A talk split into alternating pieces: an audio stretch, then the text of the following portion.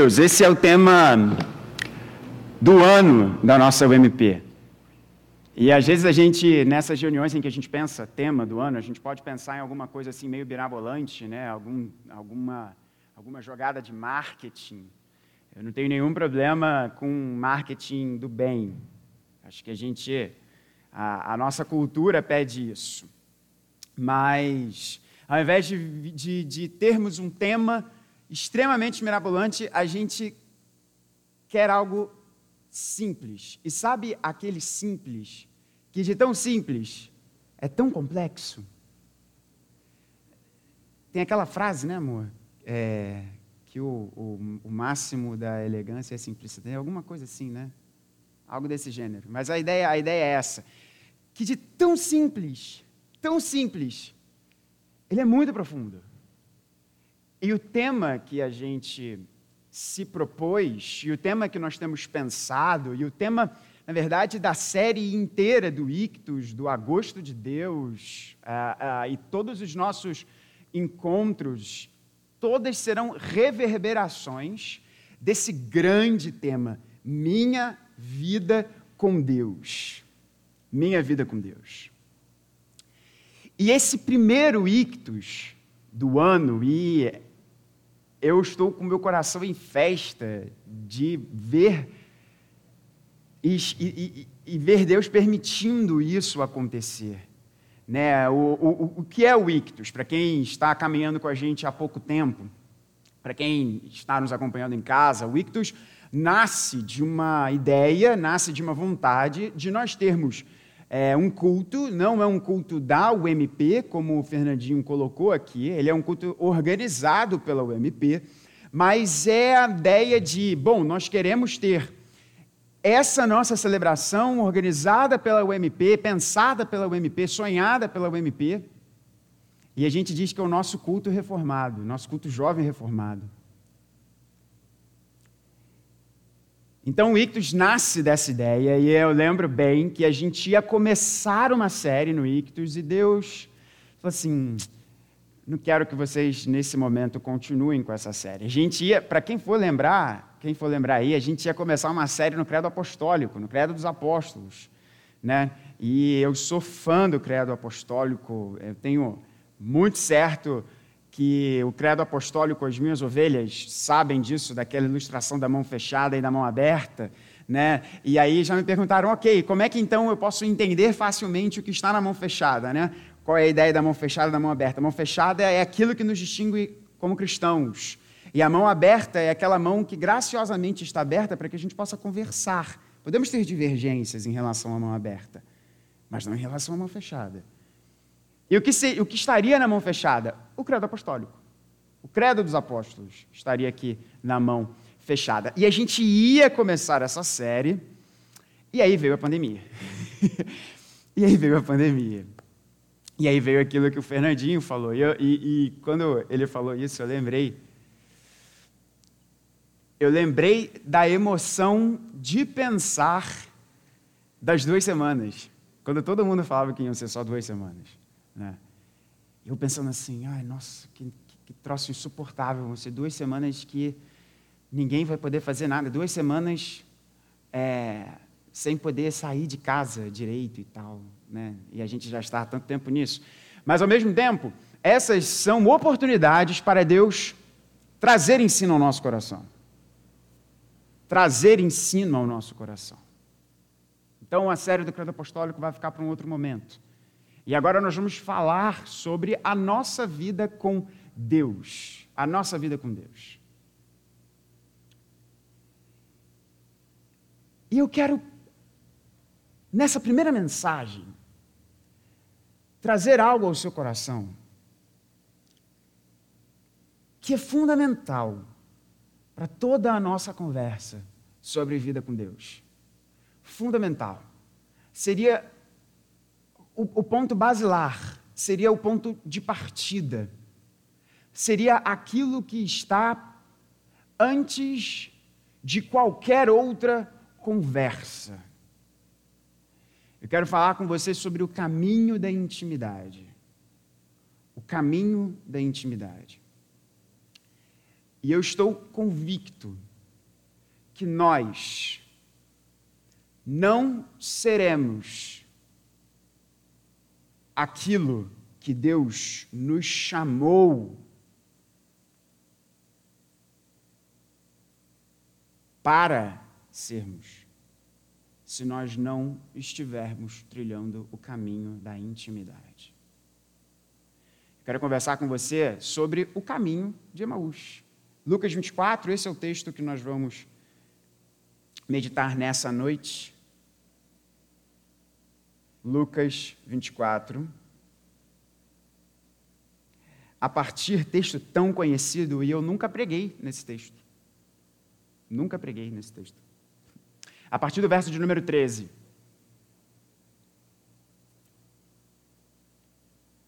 Lucas 24, a partir do verso de número 13.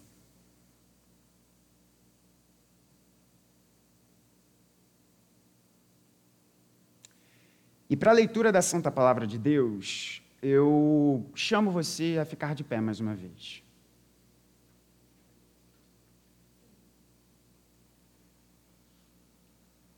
Assim diz o Evangelho segundo Lucas, capítulo 24, a partir do verso de número 13. Eu farei a leitura na nova Almeida atualizada. Naquele mesmo dia, dois discípulos estavam indo para uma aldeia chamada Emaús, que ficava a uns 10 quilômetros de Jerusalém. Iam conversando a respeito de tudo o que tinha acontecido. Enquanto conversavam e discutiam, o próprio Jesus se aproximou e ia com eles. Porém, os olhos deles estavam como que impedidos de o reconhecer. Então ele lhes perguntou: O que é que vocês estão discutindo pelo caminho? E eles pararam entristecidos. Um, porém, chamado Cleopas, respondeu: Será que você é o único que esteve em Jerusalém e não sabe o que aconteceu lá nesses últimos dias?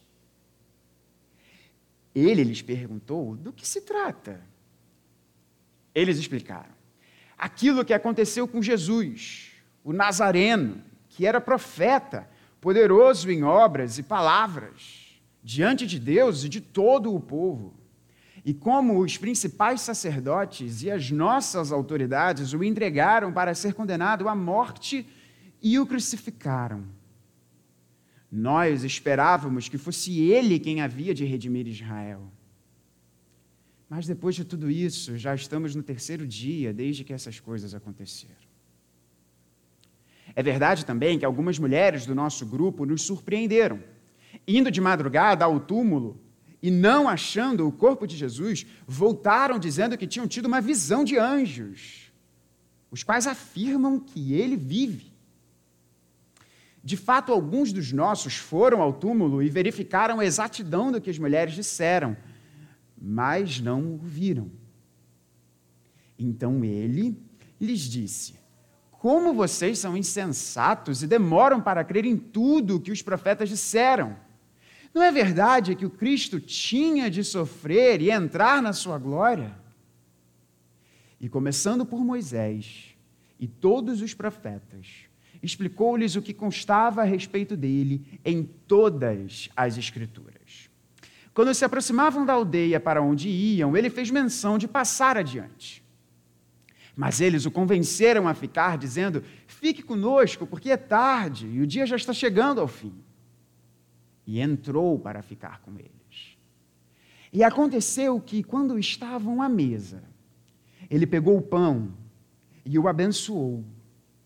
E depois partiu o pão e o deu a eles. Então os olhos deles se abriram e eles reconheceram Jesus. Mas ele desapareceu da presença deles e disseram um ao outro: Não é verdade que o coração nos ardia no peito quando ele nos falava pelo caminho, quando nos explicava as Escrituras?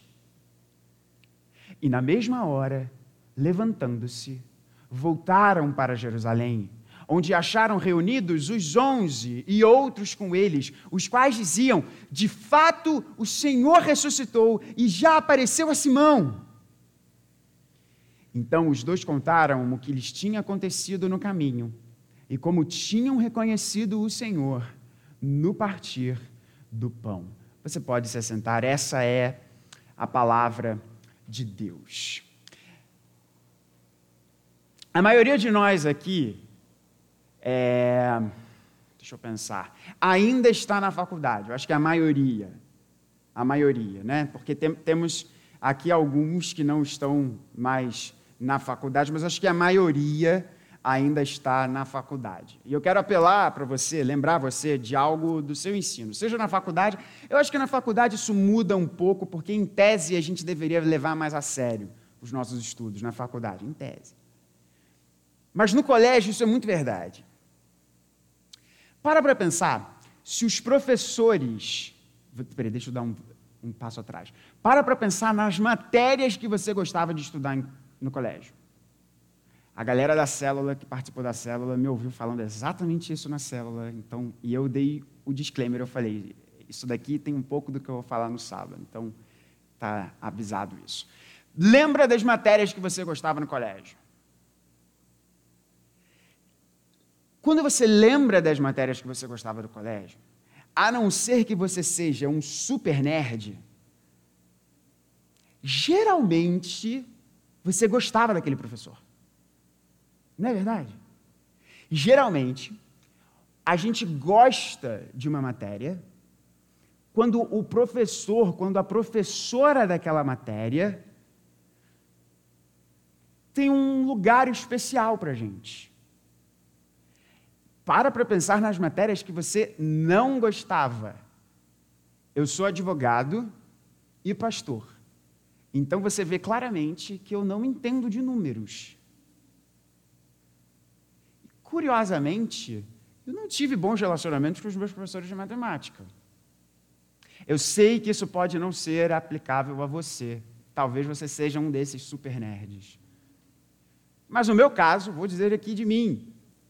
Eu não gostava dos professores que eu tive de biologia, eu não sei nada de biologia. A Nina fala uns negócios que fala assim, cara, e pior que ela é advogada que nem eu. Eu falo assim, como é que você lembra desse negócio? Eu não sei nem o que é mitocôndria. Mentira, eu sei, eu lembro. Mas mais do que isso, eu não vou lembrar. O que a gente gostava de aprender, quando nós sondamos o nosso coração, a gente consegue perceber que era porque a gente gostava de aprender isso de alguém. Alguns filósofos, principalmente um sujeito que até o nome dele de falar é difícil, Nicholas Wolterstorff, vai nos dizer sobre a chamada epistemologia do amor. Isso é lindo demais. O que é a epistemologia do amor? Você não aprende algo, você aprende de alguém.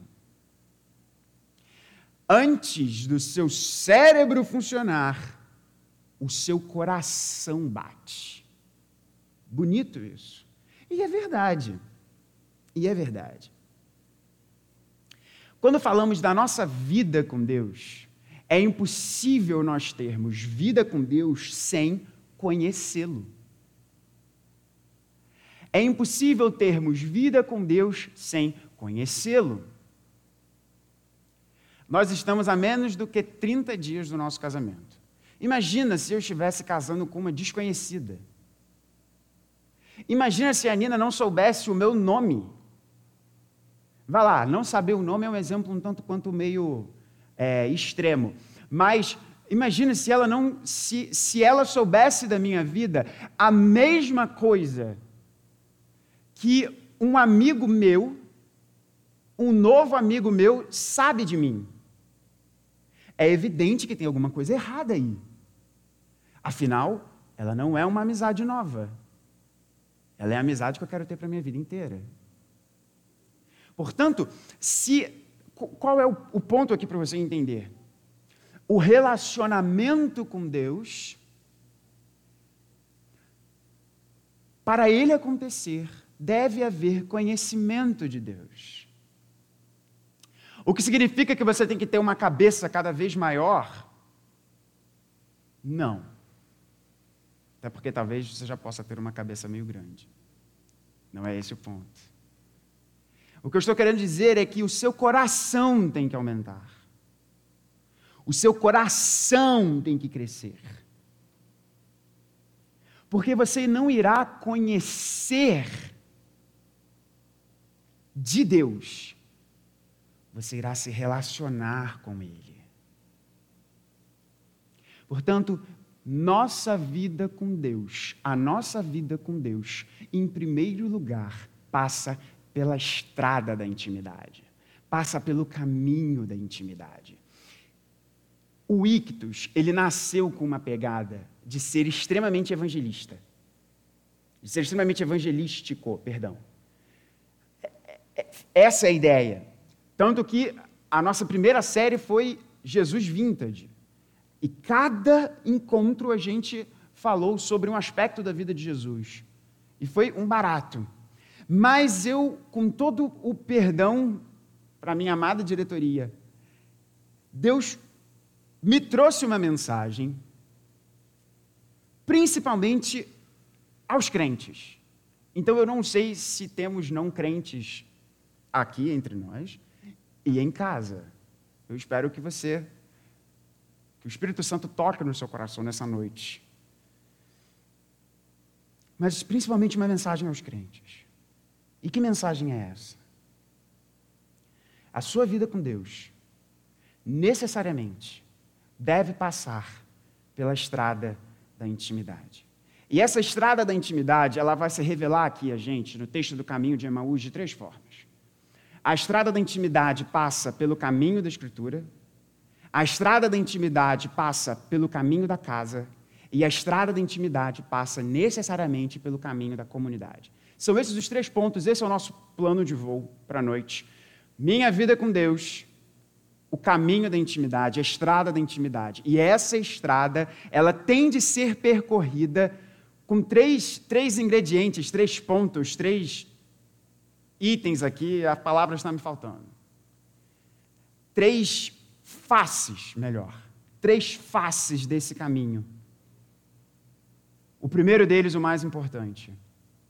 Esse caminho passa pela estrada da Escritura, passa pela estrada da casa e passa pela estrada da comunidade. Bom, vamos aqui ao texto. Qual é o contexto desse texto? É o último capítulo de Lucas, capítulo 24.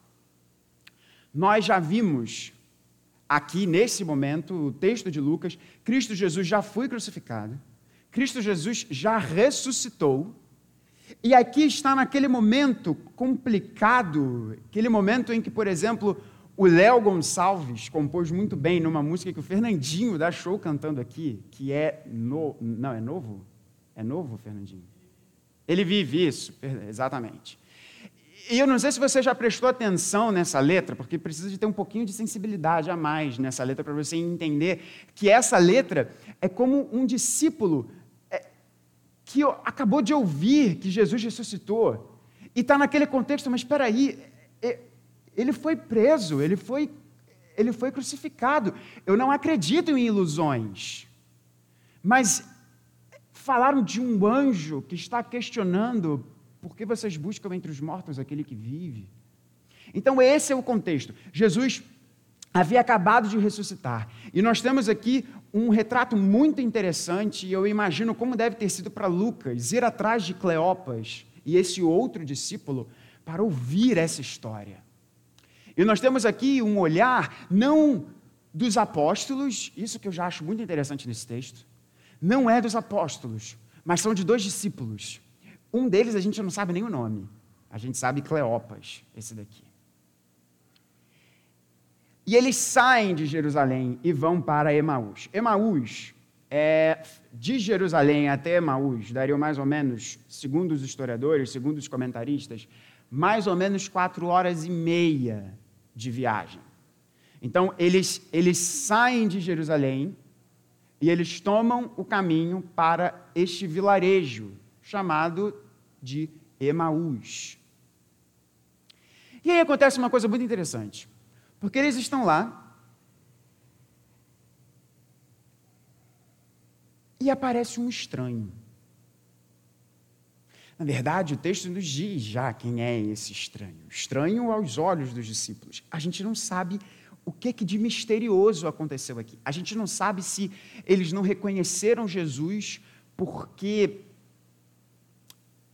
Jesus devia estar coberto de alguma forma, se a roupa que Jesus estava usando estava impedindo que estes dois discípulos o reconhecessem, ou então talvez Jesus, com este corpo glorificado, que é diferente do nosso, mas ao mesmo tempo guarda semelhança com o nosso corpo, de alguma forma impediu que estes discípulos reconhecessem o Mestre. O ponto é, eles não sabiam que era Jesus. E Jesus faz uma coisa muito interessante. Jesus chega para eles e fala: Vem cá, o que vocês estão falando aí? O que vocês estão falando aí? Eles estavam falando sobre as coisas que tinham acontecido. Eles estavam falando sobre a grande esperança deles que havia morrido na cruz. Essa esperança de ser a salvação, de ser a chegada de um novo reino, havia morrido com pregos numa cruz e sepultada.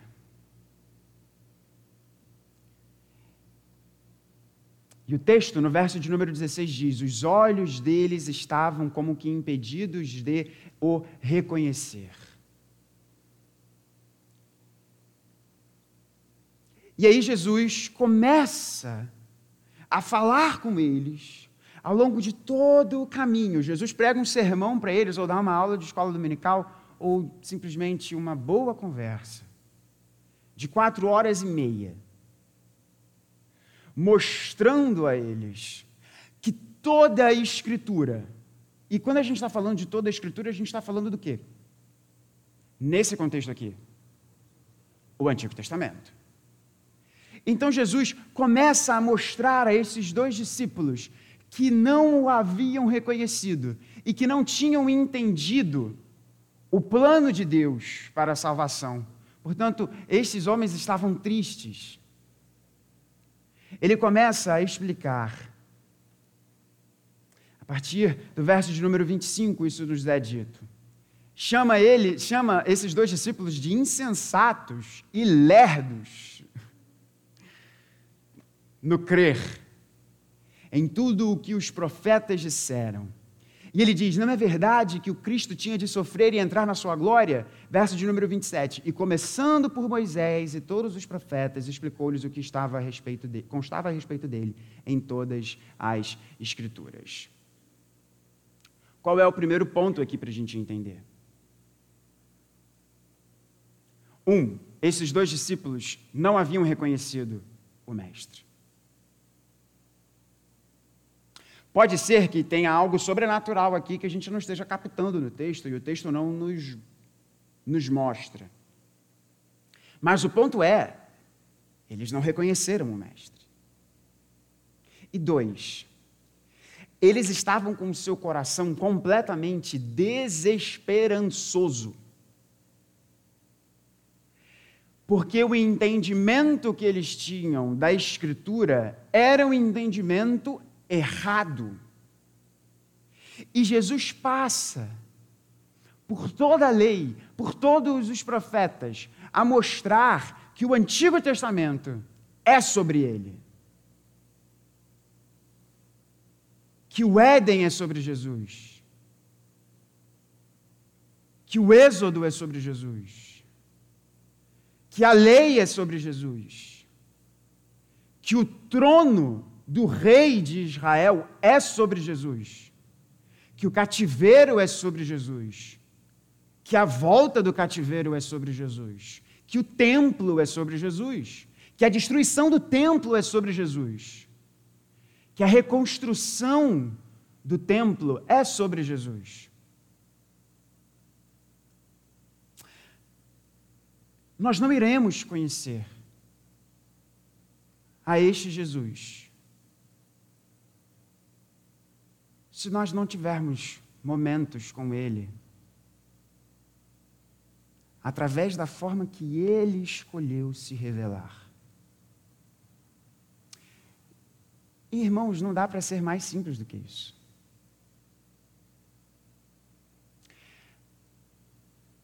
Eu, tô, eu vou usar mais uma vez a Nina de, de metáfora, porque o, a questão do relacionamento aqui, ela, ela, ela é muito clara. Presta atenção aqui.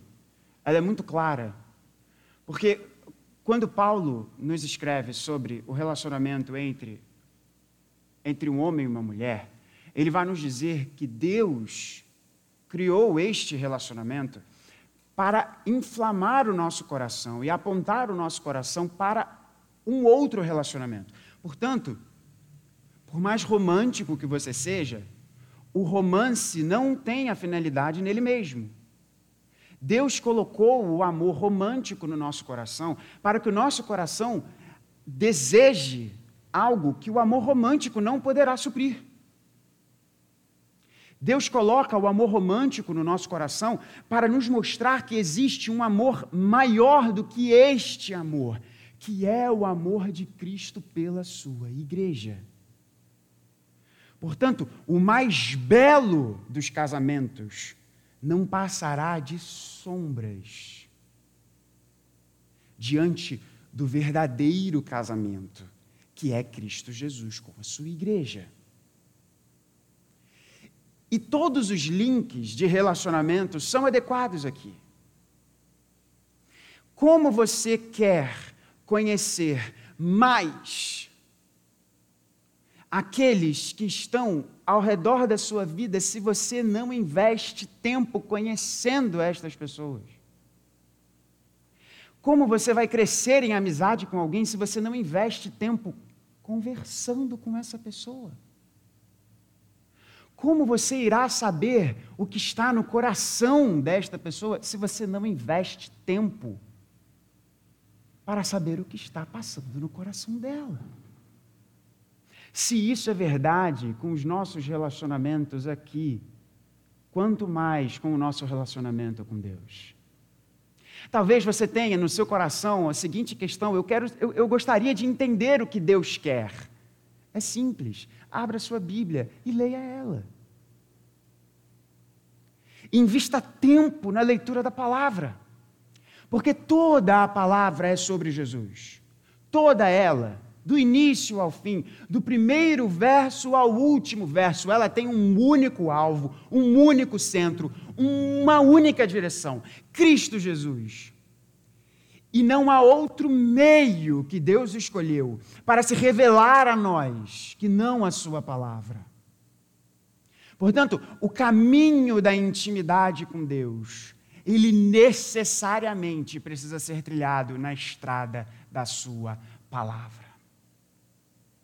Spurgeon, um grande pregador, ele tem uma ilustração falando a pastores, que eu gosto muito, e na verdade ela tem que ser aplicada a todos nós na leitura da palavra. Spurgeon era inglês, e ele dizia aos seus alunos: assim como em qualquer lugar da Inglaterra há uma estrada que leva a Londres, e isso é verdade, gente, é um barato pensar nisso, né? Todo texto da Escritura leva a Cristo. E aí você pensa assim, mas sério, Heavy? E as cortinas do templo? Até onde eu sei, cortina do templo, não está escrito Jesus na cortina do templo. Todos os textos bíblicos de alguma forma se conectam com Cristo. Nós temos diferentes figuras no Antigo Testamento para usar isso. A gente tem a figura do evento típico. Então, por exemplo, nós temos o Êxodo. O Êxodo é um evento, mas o Êxodo não é sobre o Êxodo em si. O Êxodo é sobre o livramento perfeito que ainda iria vir. Portanto, o Êxodo é sombra comparado ao verdadeiro êxodo que nós temos em Cristo Jesus. As cortinas do templo nos mostram como Deus é preocupado com a sua adoração. E só um presta adoração perfeita ao Pai, que é o próprio Cristo. Portanto, as cortinas do templo são sobre Jesus. A lei é sobre Jesus. Tudo é sobre Jesus. E, e eu quero fazer uma pergunta para você, para a gente fechar esse primeiro ponto e ir para o segundo.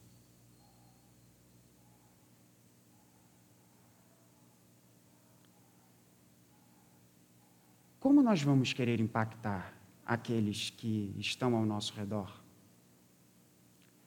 Se nós não conhecemos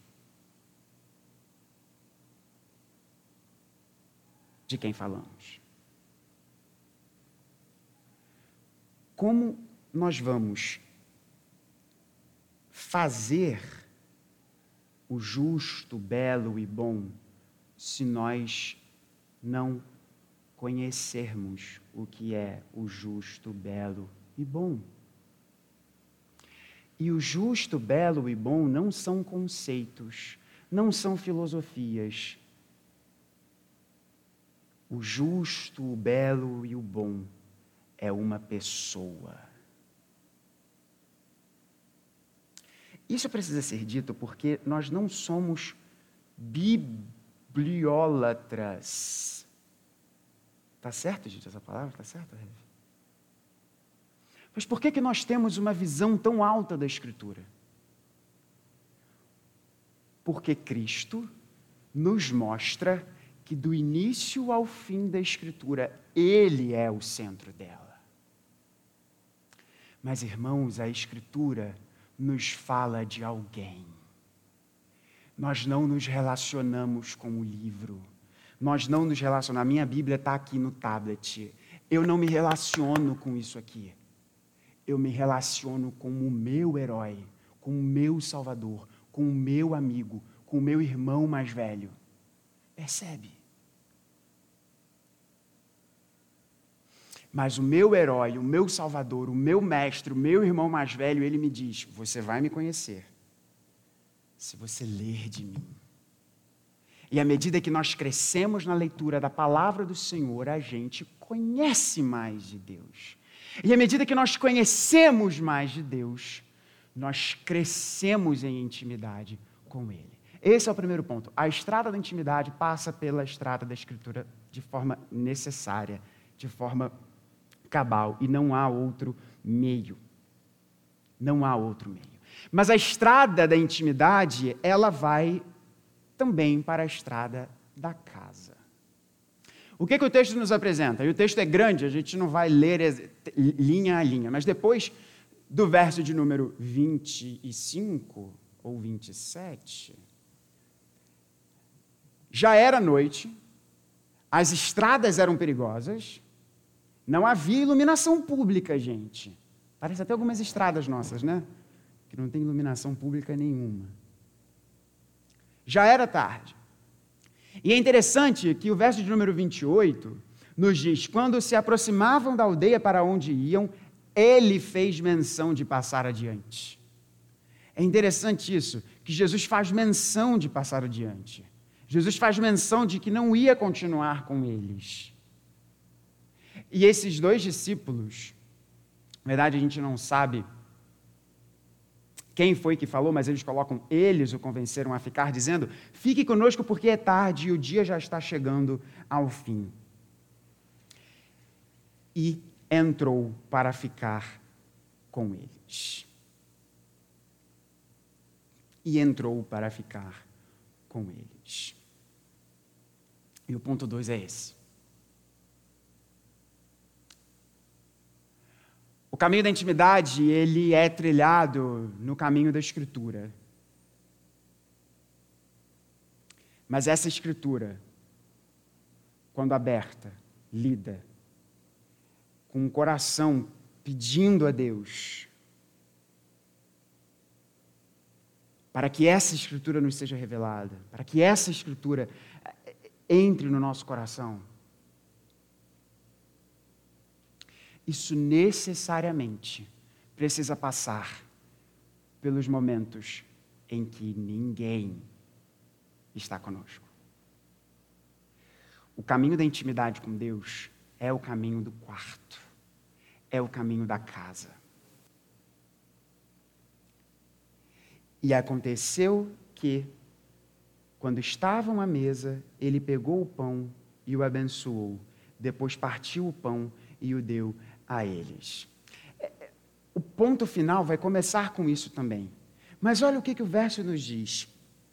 Quando eles estavam à mesa, quando eles estavam em casa, quando eles estavam na privacidade, na intimidade, não diante dos outros, não diante dos demais discípulos, não diante dos amigos, não diante do restante da família, mas na intimidade. E pode parecer repetitivo, pode parecer mais do mesmo, mas é necessário entender que o caminho da intimidade com Deus passa pela sua intimidade.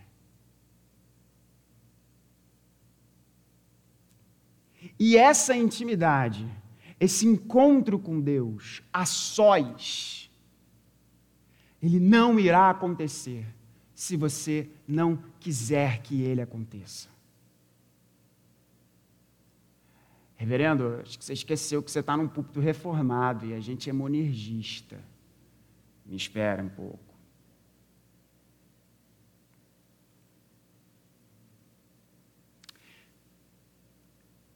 Para quem Jesus profere aquelas palavras? Eis que estou à porta e bato. Se alguém abrir, eu vou entrar e vou comer com ele. Para quem é que Jesus fala isso? Jesus fala isso para o não crente.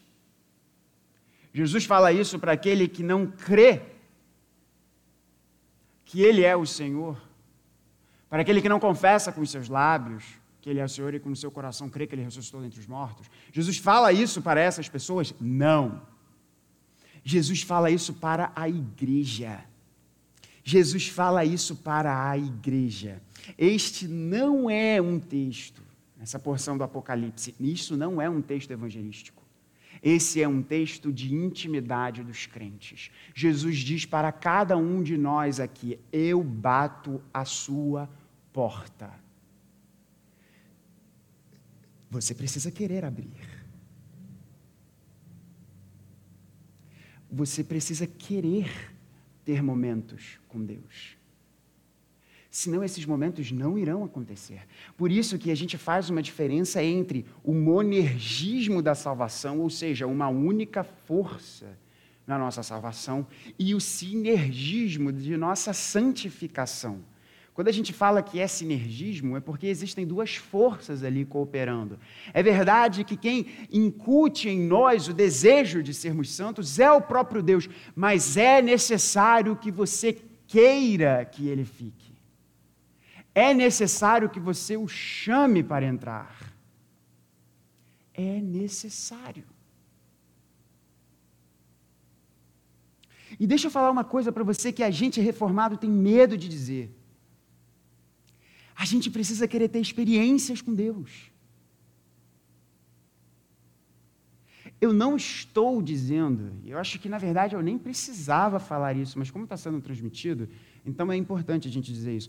Eu não estou dizendo de experiências que saiam da Escritura. Saiam da Escritura. Na verdade, toda experiência deveria sair da Escritura no sentido de ser originada dela.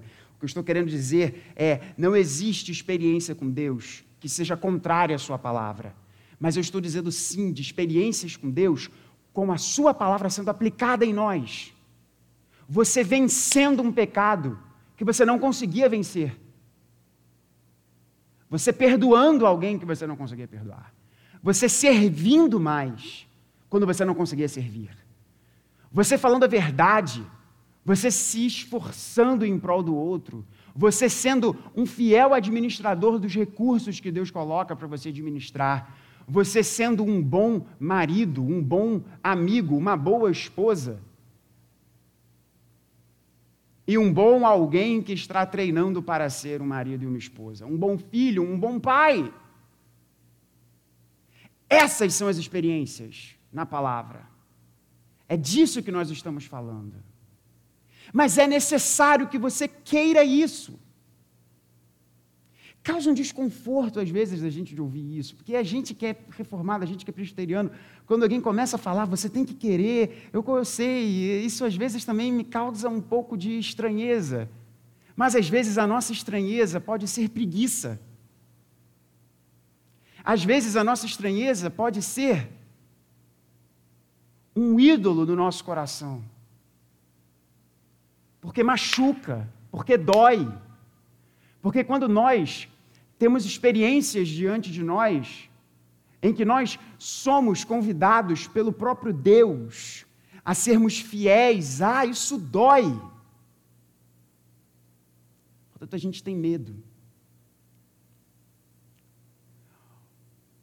O texto de Êxodo 20, e com isso eu fecho esse segundo ponto e a gente vai para o final dessa mensagem. O texto de Êxodo 20 tem algo muito, muito delicado ali. Qual é o contexto de Êxodo 20? É Deus anunciando o coração da sua lei. Esse é o contexto de Êxodo 20.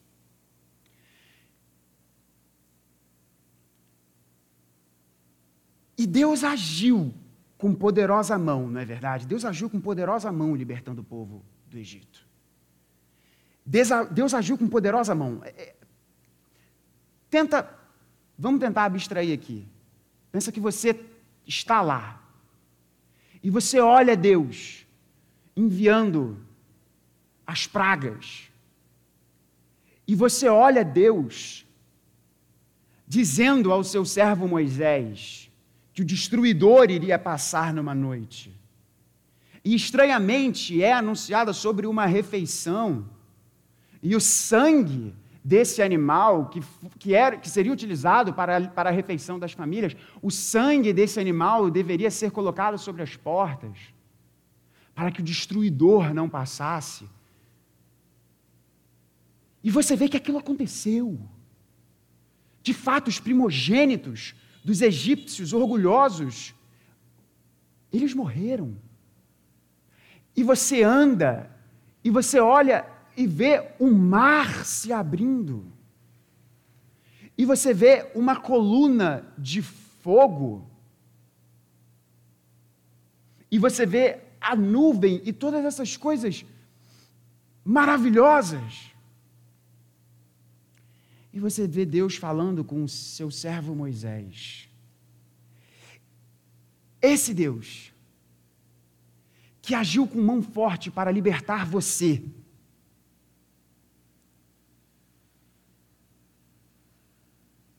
que você falaria para o servo de Deus Moisés? O povo de Deus falou para ele no verso de número 17, se eu não me engano: Moisés, sobe lá no monte, fala você com Deus, a gente não. Suba você, Moisés. Vai você, Moisés. Às vezes a gente não tem uma espiritualidade assim. Eu vou pedir para o pastor orar, porque a oração do pastor é mais forte. É engraçado falar, mas às vezes o nosso coração funciona dessa forma. E a gente rasga o sacerdócio universal dos crentes.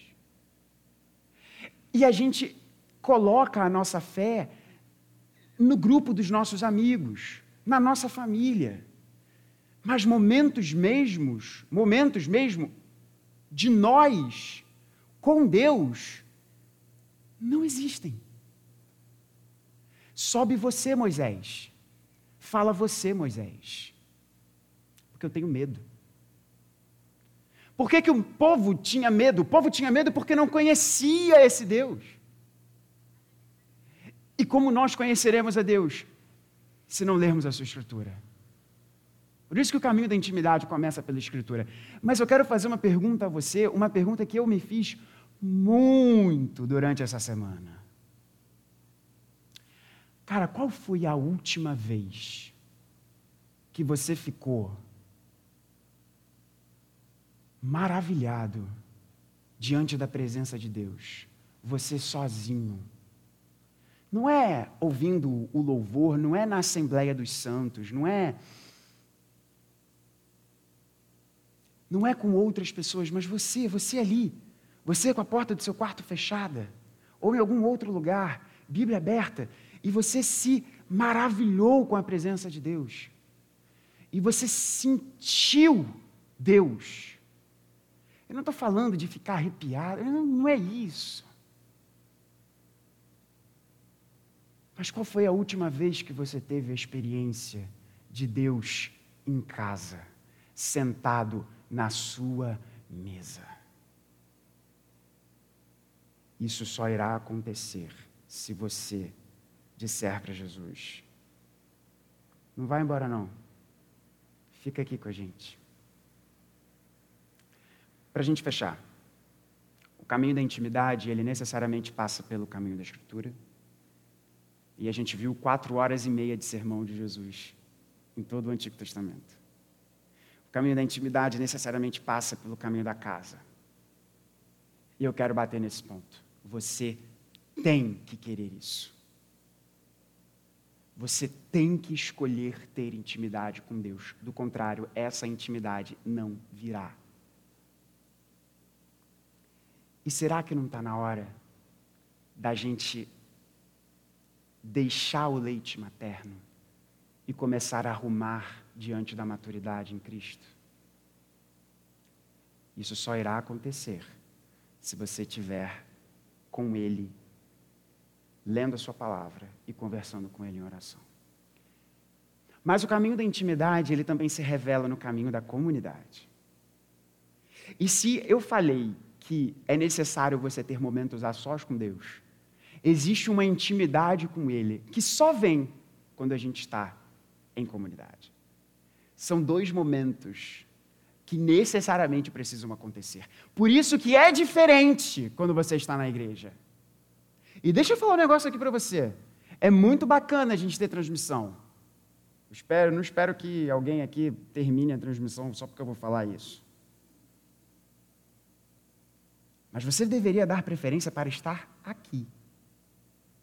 Porque é diferente. É diferente. Ou vai dizer que é a mesma coisa quando você está em casa acompanhando o culto pela internet? Não é. Não é. Porque existe algo místico, no melhor dos sentidos, até porque místico só existe um sentido, o resto é tudo falso. Existe algo espiritual, existe uma realidade diferente quando o povo de Deus está reunido. E é lindo porque até então o mestre não, não, não tinha sido reconhecido pelos seus discípulos, mas o texto nos diz que quando Jesus parte o pão, eu acho, e eu quero dizer bem claro para vocês que eu acho, eu vou repetir, porque isso não está no texto bíblico, então eu vou dizer eu acho, que eles reconheceram o Senhor porque ao partir do pão, eles viram as marcas nas mãos de Jesus. Mas eu acho. Na eternidade a gente pergunta para Cleopas e o brother dele, que a gente não sabe o nome. E ao partir do pão, os olhos dos discípulos se abriram e eles reconheceram o Mestre. E é maravilhoso porque Pare para pensar, a Eucaristia, ela é comunitária. Por que, que a nossa igreja ficou tanto tempo discutindo? Eu lembro, né, Rev? Debates. E eu fui um dos primeiros a falar: não, não, não, não, não, sei online, que sei online o quê? Depois a gente foi amadurecendo o entendimento e viu que agora nós estamos, nós não temos, nós não estamos tendo ser online, porque a igreja está reunida em Eucaristia. Estamos tendo uma participação daqueles irmãos que, por estes tempos, não podem estar aqui conosco, mas certamente estariam. Porque a Eucaristia é uma expressão comunitária, é uma refeição em família. Nós nos alimentamos em família. O batismo também é uma expressão comunitária. O batismo ele acontece do crente falando publicamente à sua comunidade. No partir do pão, nós entendemos melhor quem Deus é. O C.S. Lewis ele tem um, um, um, uma frase muito interessante, muito genial, como este homem é, está esperando a ressurreição do corpo, então a gente tem que usar, cristãos têm que usar o tempo verbal certo.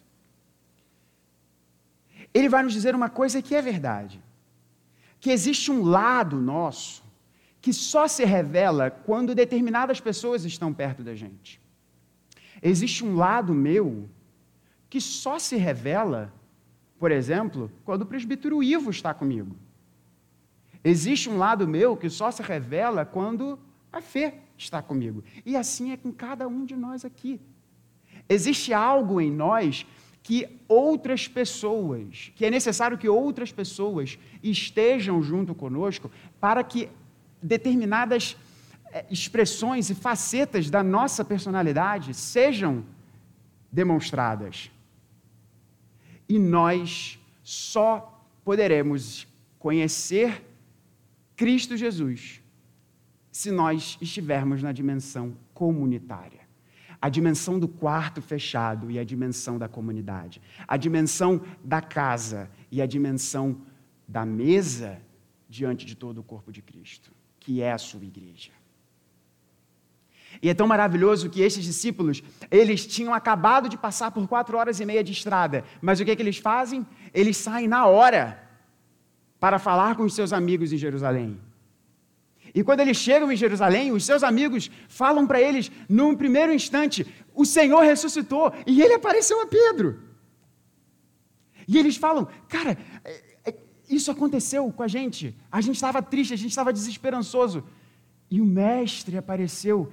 E a gente não estava reconhecendo ele, mas no partir do pão a gente o reconheceu, os nossos olhos abriram.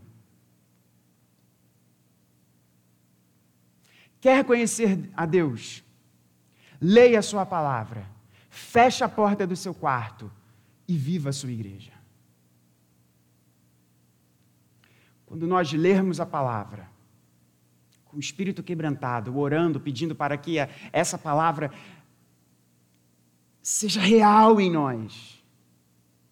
Quando nós buscarmos experiências nessa palavra, na nossa intimidade com Deus, e quando testemunharmos do que Deus faz em nossa vida, diante da nossa comunidade, nós iremos impactar a ilha do governador. Nós seremos igreja. Que Deus nos abençoe.